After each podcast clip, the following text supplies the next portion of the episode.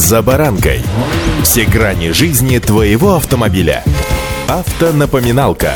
Комментарии экспертов. Советы по обслуживанию автомобилей в программе «За баранкой». Закончился, пожалуй, самый летний из всех летних месяцев. Подводим некоторые итоги июля, да и в целом этого года, и делаем небольшие прогнозы на будущее. С вами Забаранка Александр Карпов. Здравствуйте. Автомобильные факты.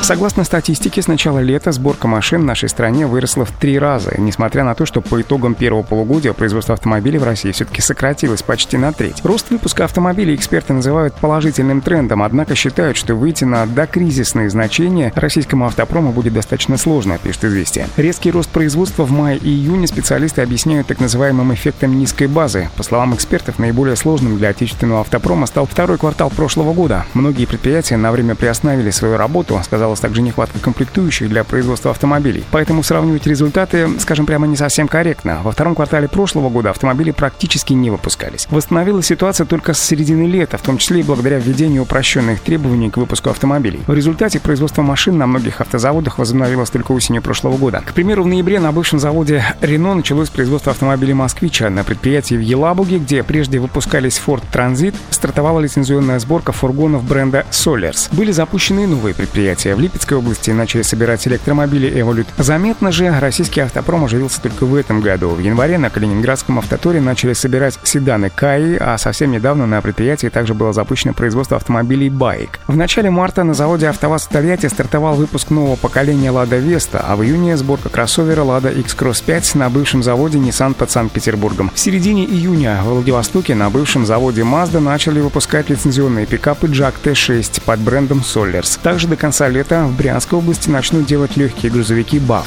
Автомобильные факты.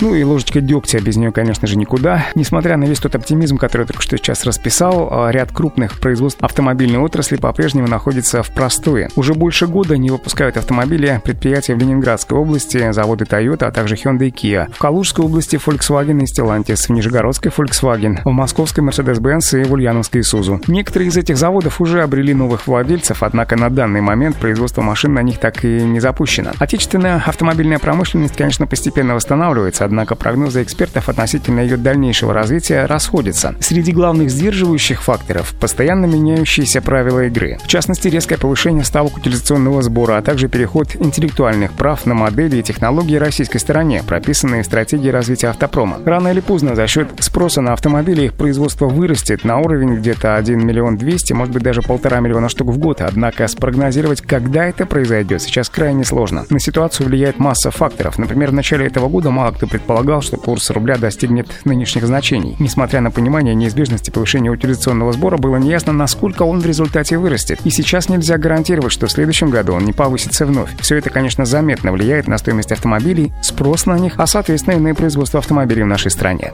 Удачи! За баранкой!